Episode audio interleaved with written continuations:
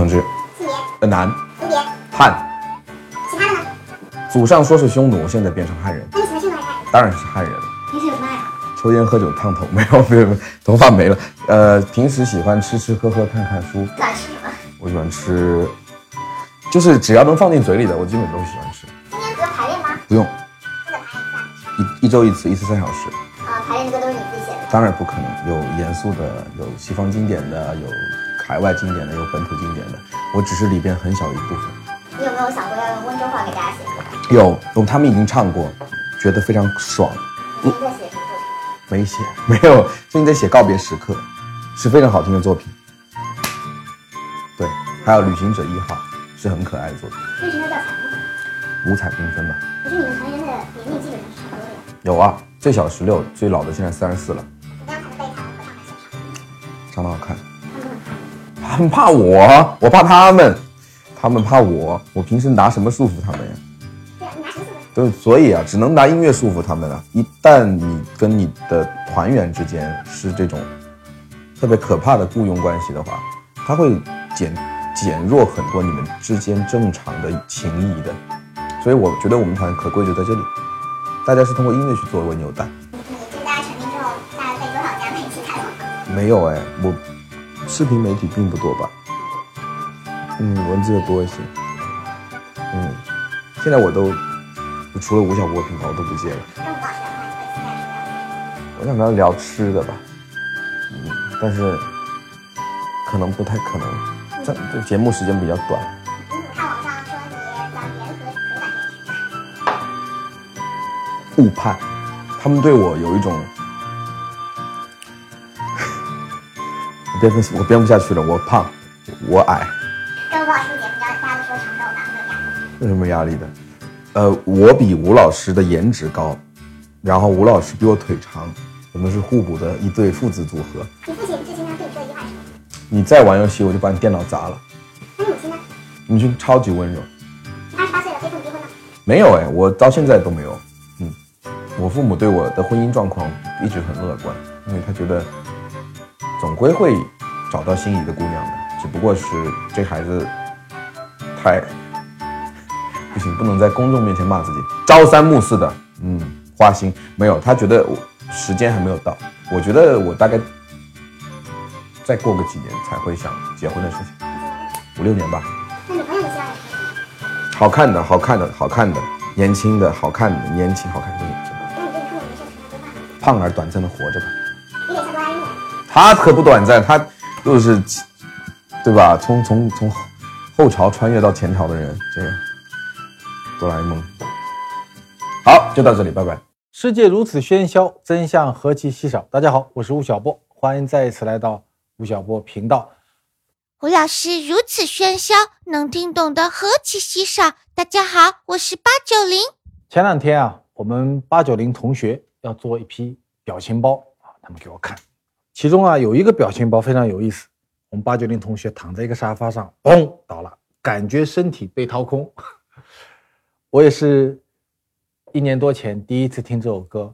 我们今天呢，把这首歌的爹请来了，我们非常年轻的金承志老师好，哎，中国音乐学院毕业的指挥家。你也别小小指挥，对 指挥家不敢当。然后你搞这些神曲，会被同行老师看得看得起吗？其实也没骂你，呃，老师反而还好，同行的话呢，可能会有一些争议。但我早就已经跳出三界外，不在人心中了。两年前你那个张志超、嗯那个歌名长的要命，张志超，你昨天张志超，你昨天晚上到底把我家钥把我家钥匙放哪儿了？嗯对啊，我听那个歌，那时候两年前我听的歌，我觉得很神奇，说那个我我的家在什么闵行是吧？是用交响乐的方式在那唱，是当这个想法怎么来的？是其实是首先我是觉得有一个小点，那一个小人物的喜怒哀乐实际上是更容易被大家去接受，这是第一点。那第二点是因为我们的音乐会它需要一个诙谐的作为调剂，嗯本来只是这么想，后来在演出的时候得到了大家的喜欢，嗯然后我们就觉得这样的形式实际上是符合年轻人的呃心理的。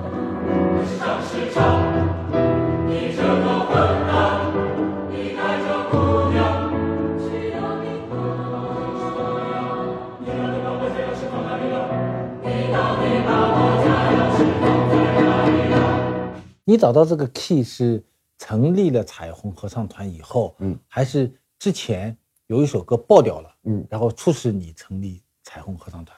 没有，我们其实成立彩虹合唱团的时候，我们就觉得我们是一支年轻的合唱团，因为我们的构成就是非常的复杂的。他们都学过，有的是爱好者，啊，然后有的是从来没有学过。啊那有的团员进来的时候连连五线谱也不认识，我们就从零开始教。就是我们的构成里面，男我们男生理工男加少量的人类学博士这样的人，就他们就唱什么，实际上不知道自己在唱什么，是吧？他啊理工男有这个特点，我没有没有没有是吗没有，我我我觉得 我非常看得起理工男，对啊，理工男反而是想的最多的那批人。排音乐学院的人跟排理工男，我是完全两套排法的。排音乐学院的人呢，你反而跟他说情绪要多一点，因为他们有一定的技法。你跟他说感受，他可能会转换。但是跟理工男，你不要说感受，嗯，他不知道他不知道，而且没有意义。而且我都是列公式的，你 你别不信啊！我在黑板上写这个东西，我们通过怎么样到到达它，这个叫套餐 A。什么都叫套餐 B，套餐 C 是怎么做的？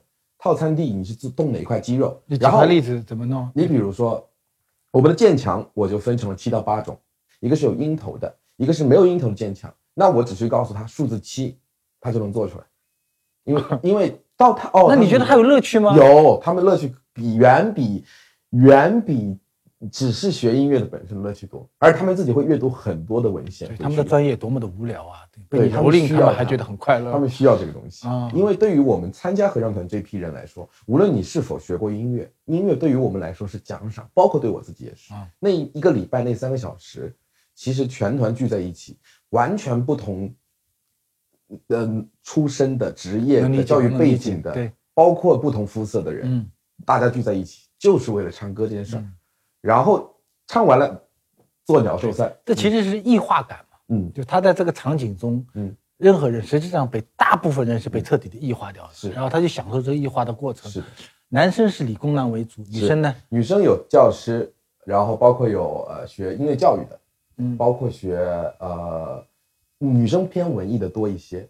哦，嗯呃，我我们团很好玩，越是 越是理工类的，比如说或者是偏人类学的，嗯，越爱合唱这个事儿，嗯，越是音乐学院出身的，越爱彩虹这个团，哦，有区别吗？有区别。一种是情绪上的感染，因为我们排练的时候，其实整整整体环境也是高效，但是又欢乐的。嗯，那么理工出身出身的人呢，他会因为他对于这个行业很远，嗯所以他会就做很多补的功课。嗯，那做着做着不小心他就会做过头，就会知识就会变多了。嗯那在多完了以后，他去看合唱这件事情，他就会觉得很美好。的无人的篮球馆，听不见球鞋摩擦的声响。经纬，你可以再响一点。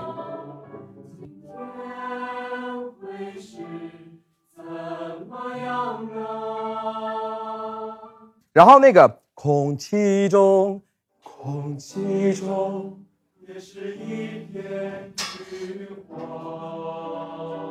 你最后一个为什么位位置这么好啊？前面三个能不能好好唱？来，拥抱天明。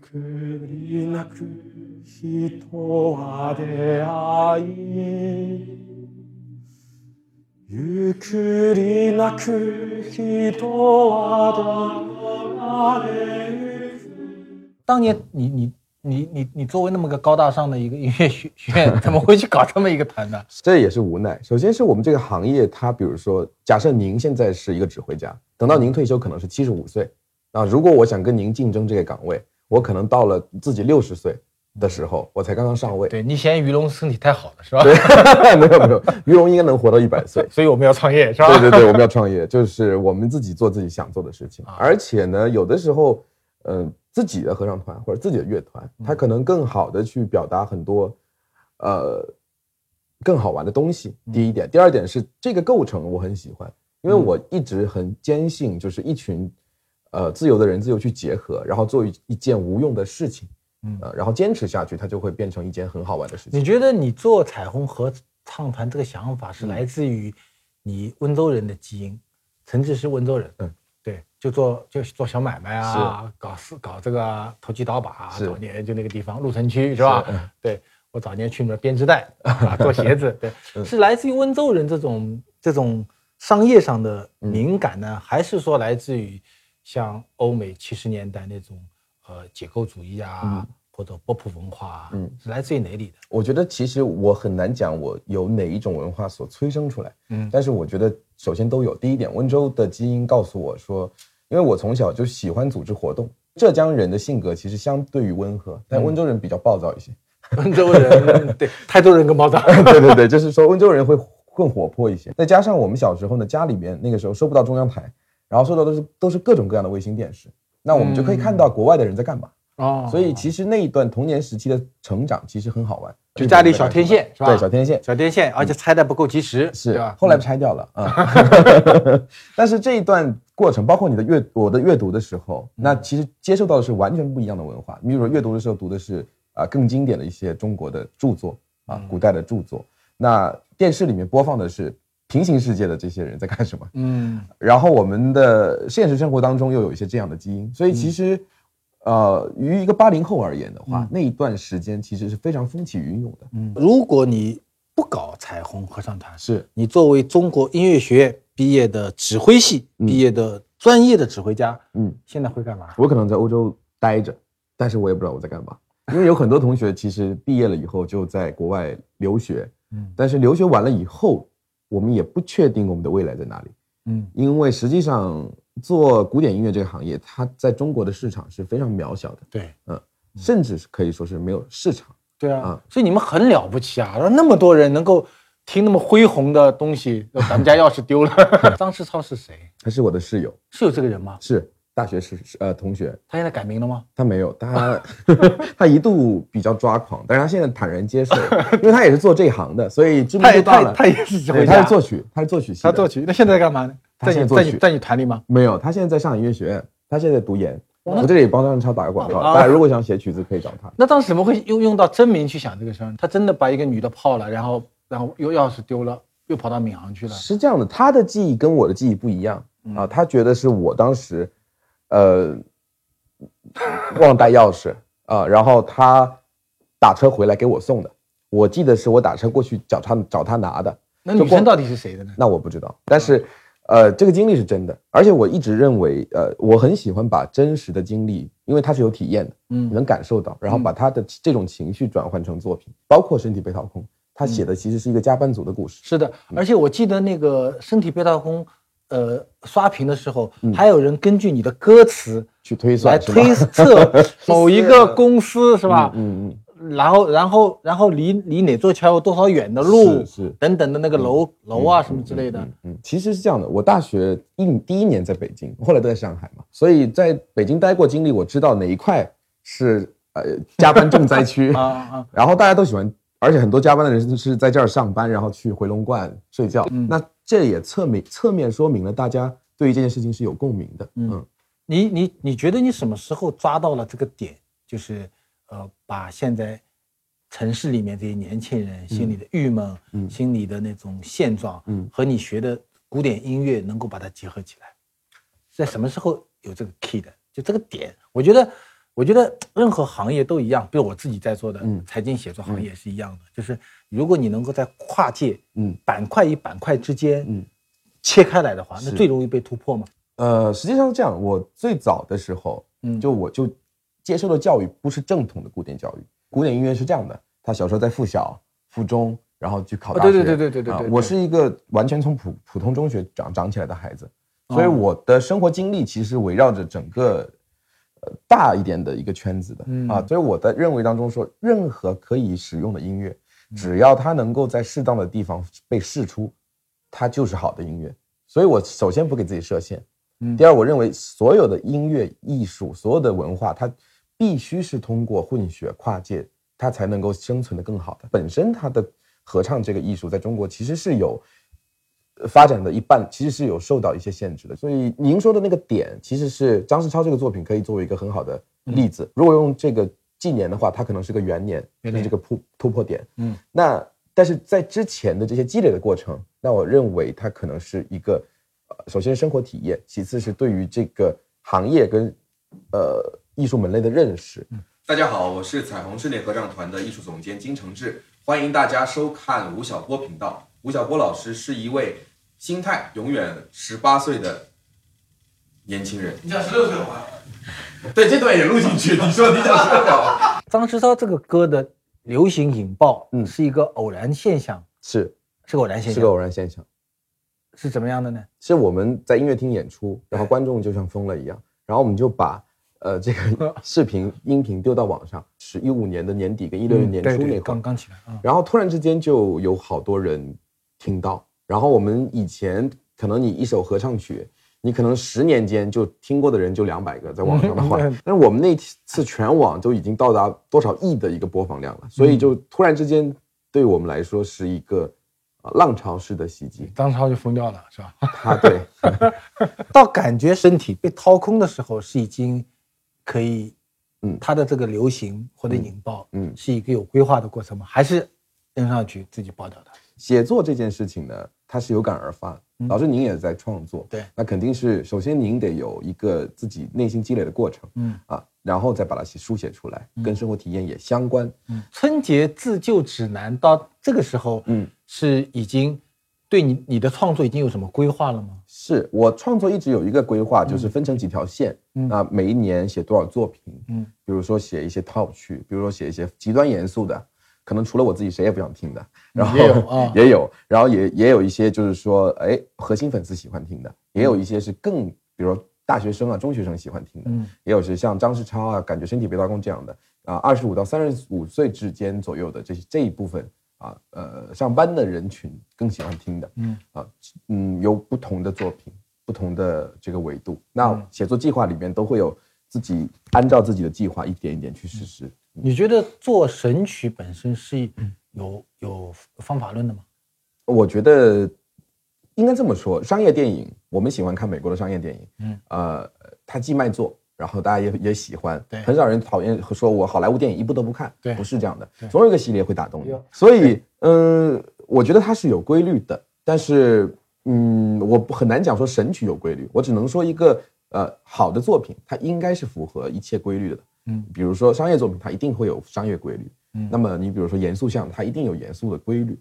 那我们现在其实国内的合唱市场或者音乐市场，嗯它还趋向于一种较为粗放的这种形式，嗯还没有到说是非常工业化，已经到良好。流行音乐已经很好了，嗯。其他艺术门类其实没有这么所谓的工业化。对，所以你，所以我我你来你来做节目之前，我也在想，就是呃，彩虹合唱团，嗯，如果作为一个群众组织，嗯，是一个大家开心完了，是。唱完就解散的，是，那也没有关系。嗯。如果它是一个一个商业性组织，嗯。或者说是一个一个已经被结构化的这个艺术团体的话，嗯它跟话剧啊、嗯。跟电影啊、嗯。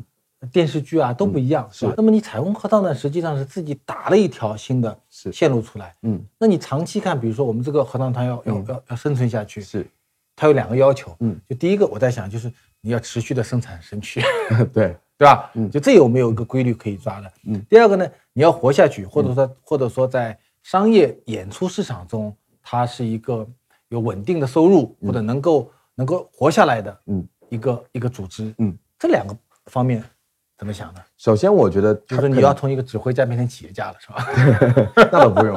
呃，我觉得应该，我觉得是两两件事情，它其实可以两个方面去理解。首先，神曲，我不相信一个人的能力是说可以一年写十个，一年写三个，或者一年一个。我觉得这种东西是可遇不可求的。嗯，而且、呃就是说你不能期待着说你每次丢到互联网上都有如潮水般的反应，这个是上帝也无法决定的。嗯所以我觉得如果把赌注压在这件事情上，那有一天京城之垮了，那彩虹合唱团就不复存在了。嗯我们当然不希望出现这样的结果。嗯，我认为好的发展的模式，无论是它是一个社团，嗯，它还是什么，它都是应该可以循环的，而且是有一定的逻辑的。所以我们通过作品，但是我们不是通过，呃，全部压在作品上。嗯这样的话会风险很大。嗯，那第二个，我们团我觉得它的价值好玩就好玩在，它既是一个团体，民间的团体，嗯它又是一个可以演出的民间团体。嗯因为大家都知道，比如说话剧市场也好，音乐剧市场也好，跑演出跑几百个城市，未必见得还有盈利。嗯那我们团的做法显然是要改变这个局面。嗯，如果我们只是一味的说，哎，我们今天全国巡演了，哎，演个一千场啊，演一个一千场，首先团员疲死了，他有自己的工作，嗯他他他崩溃了，那这个团可能会面临一个劳累劳损。其次，你未必能够获得你想要获得的效果。嗯所以其实我们其实在做一个结合，这也是我为什么我们这一年多来其实不断的去尝试不同的新的东西。第一是在玩跨界，嗯。第二是跟不同的平台方去合作，合作嗯。嗯，然后包括我们去开发我们自己的原生的内容，包括我们一个作品里面它还可以衍生出很多东西，嗯。那还有一些小的周边的产品，然后这个周边的产品是根据我们彩虹去做的。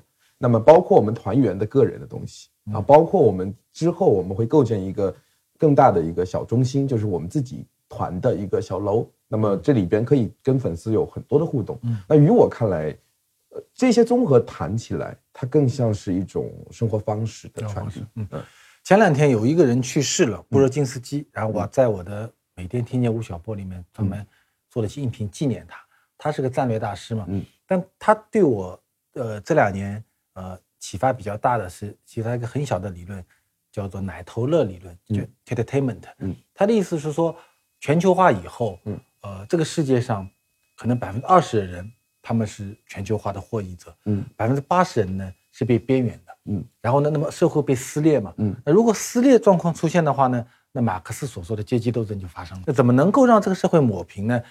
呃，二十年前布热津斯基有一个理论叫奶头乐，就是给那个百分之八十人嘴巴里塞个奶嘴，嗯，那就是说给你看一些，比如说暴力性的产品啊，嗯。给你看一些八卦啊，这个呃肥皂剧啊、偶像剧啊，然后呢，让你就觉得呃时间被杀光了，嗯。啊，身体被掏空了，这个世界挺好的，然后就慢慢就这么过去了，是吧？你来做节目之前，我其实听了好几遍你的这个，呃，你的歌啊，我我有一个恍惚，我就一方面呢，我觉得它很像一个奶头，嗯，就是感觉身体被掏空，听完你这首歌以后，然后骂骂娘，嗯。骂骂骂骂老板，嗯。是吧？这才是发泄完了吧，嗯。是吧？然后就心情很好，是吧？就精神洗了个澡，嗯。啊。但第二呢，你也可以看到，其实从你的歌里面，它其实是有很强烈的社会批判意识在里面的，就是波普文化，嗯反时代的精神在里面的。你觉得你的歌是奶头，还是一个对时代反抗的一个武器呢？这个问题非常像许志远提的问题。嗯，就就如果是许志远，我就不答了。对不答了，没有，我开玩笑。嗯，我我我我是这么想的。呃，我的我的作品里面有很多维度，那就光说春节自救指南就这个东西好了。它它里边的我们其实会看到都有一个对立面，一个是我跟我老板，嗯一个是我跟我家人给我的那种压力。压力对嗯，这两种对抗的方式，嗯，首先的第一结果 是，你首先无法改变这种关系，嗯就你永远都会有老板，除非你今天说我家财家财万贯，我不不干了，嗯，呃，第其次你也会有家人，嗯，但是我们是用温和的方式去对抗，就是你是有对抗的意识在里面，一定有，一定有，否则有很多人不会听完哭。其实我们呃留言板里面有好多呃网友跟我们讲说，听完了作品呃很很难受啊，或者是第一遍听笑，第二遍听哭，嗯。啊，包括春节自由指南也是的，他觉得自己没有被理解。嗯，那么第一方面，我们肯定是让大家发发泄，这个是因为情绪，音乐情绪在里面。那其次呢，我们也想愈合一些东西，就是因为其实被撕裂的越厉害，我们越是需要我们这种的角色进入。你比如说春节自救指南，不是说让你听完跟家人造反去了，更多的人是听完了以后跟家人坐下来聊这个事儿。嗯啊，甚至我我我看到很好玩，网网友给我发照片，啊他们一家三口坐在那里，用投影仪放到电视上一起看春节自由指南。啊，然后呢，发起他们发起了个小活动，就粉丝群里面，嗯，就看你们家里人到底怎么样。嗯，绝大多数人呢都是父母看完了以后说，哦，原来我有这样的问题，嗯原来我没有理解你是因为这个问题。好玩的有一有一家人把那电视关了，说 这个指挥的音乐以后少少听，就是说 他们感觉自己被侵犯了。但是就是，但至少他觉在一个很大的维度上解决了这个问题。嗯那感觉身体被掏空也是，没有人听完说我辞职我去云南了，嗯，因为最后一句歌词说我要去云南嘛，我要去度假嘛，我放飞自我，对对对，呃，反而是他听完了以后开始想我到底要什么东西，要去开发云南了。对，嗯，对，开发云南这个好，如果说，嗯呃，你现在在做在做这个彩虹歌的很嗨嘛，嗯哎，如果说二十年后你嗯回望这一段，呃，经历啊，嗯你会说彩虹合唱团的这些歌和二零一一六年、二零一七年的中国有什么关系？嗯。你会怎么说？我认为我们的时代到了一个阶段，就比如说我拿我父亲举例子好了，父亲是做生意的，温州人嘛，然后每天在忙，他可能坐下来吃饭的时候，他可能想的是明天公司里的事情，嗯我跟工人之间的关系，嗯，那在于我他给我营造了一个更好的环境，可以让我更去想一些外面的东西。对，我我们八零后这一代人，我们可能会想的更多一些，嗯，比他更进一步，嗯，那然后又逢上了这个互联网的时代，嗯，所以这两种对抗下了以后，我们再去解读整个时代情绪的时候，嗯，那这个作品应应运而生以后、嗯产生的东西，我觉得是日后可以拿出来探讨的啊。当然，我是埋得很深的，嗯啊，有很多人能看出来，但是更多的人没有、没有意识到这个事情，那也无所谓。嗯其实我觉得彩虹合唱团的这个表现形式，它它它蛮跨界的。嗯。你可以说它的文本可能是跟城市民工啊，嗯。或者跟城市的这些白领啊、年轻人很贴近，嗯。但它的表现形式呢又非常的高大上，嗯。但是它的文本本身确实存在的一个多元解读的一件事情。是。其实某种意义上是蛮知识分子的一件是一是。一一个一个一个一个事情。嗯。对，嗯。你觉得他你现这个现象，就彩虹合唱团的现象，如果你这个团在北京，你觉得能能火吗？我觉得比较难呢，比较比较难就是跟上海还是有关系。跟上海有一定的关系。嗯首先，它上海的城市气质就是我不管你，活你的，然后呢，我过我的，嗯然后你有什么事儿呢，千万不要来麻烦我。然后呢，我有什么事情呢，我也不想打扰你。啊，那我们这个团呢，其实前面五年，嗯我们其实成成立到今年是第七个年头，哇，你也是够久的了。呃是。对，然后前面五估值年还那么低，对，希望您多帮我估估。然后前面五年就没事情干，嗯但是呢，就是这个没事情干就特别好，因为我们拿这个五年来构建团队，嗯然后让大家在技艺上、在技术上、整个产品质量上、嗯合唱的东西，一切该做好的事情，我们把它做好了。你年纪慢慢变大，嗯愤怒慢慢减少，嗯，这个当然创作力也会下降。五年后、十年后，嗯这个团会变成什么样？您在我的作品里听到过愤怒吗？就是很直接的愤怒。听到过。嗯，我觉得，我觉得，其实我听你的歌，其实我我会想到一个搞笑版的 Bob Dylan 这样的一个东西，我认为会有。嗯嗯，我我看我听陶空和听张世超还是蛮有感触的。嗯，对，我觉得是是实际上是一个蛮蛮具有批判精神的一个东西，因为其实你描写的一个场景嘛，嗯这个场景跟时代是很有关系的。嗯因为我是做企业史的人，嗯我比如我在激荡三十年里面，嗯我每年都会选这个年度的歌曲嗯或者诗歌，嗯来代表嗯本年度的一个特征。嗯比如说二零一三年，我选的是《小时代》，嗯，郭敬明的《小时代》，嗯，虽然那个电影好坏我不知道，但是我觉得它定义了那个东西。是。那我比如说我二零一六年，我可能就会学“感觉身体被掏空”，嗯。我认为这个词定义了嗯。这个时代的某些东西。嗯，那这个东西可能不是偶然的，嗯。是是有东西在里面的。我认为，我认为原始动力并不仅仅是愤怒，嗯。而是我们，包括我，我们这个团队，愤怒被解构掉了，其实对我们其实是软化了那个愤怒，对呃愤怒被解解读了那一个时代情绪。那我觉得只要时代这个情情绪绪存在，对它的情绪存在。只要时代情绪存在，嗯我们就会存在。其实是说白了，我们是一群拥抱时代的人，年轻人，嗯我们对时代是有追求。但你完了以后，如果以后比如说现在九五后嗯、零零后起来，他听得懂你的歌吗？我认为只要他生活在这个时代，我觉得他就会去感受这些东西。我们其实我一直不认为应该用八零九零去定义他我们跟这个时代的关系，我更倾向于是说你有多去拥抱他，你跟他走的有多近，或者是若即若离，或者怎么样。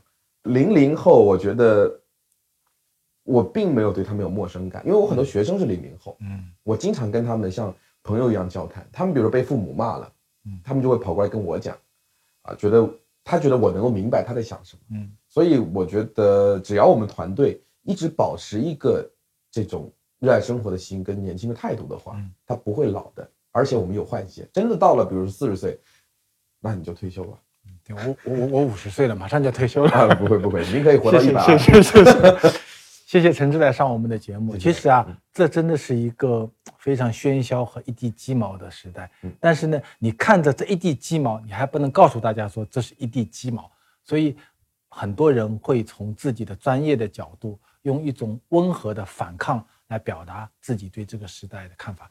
感谢陈志，感谢彩虹合唱团给我们提供那么多的神曲，希望继续有神曲。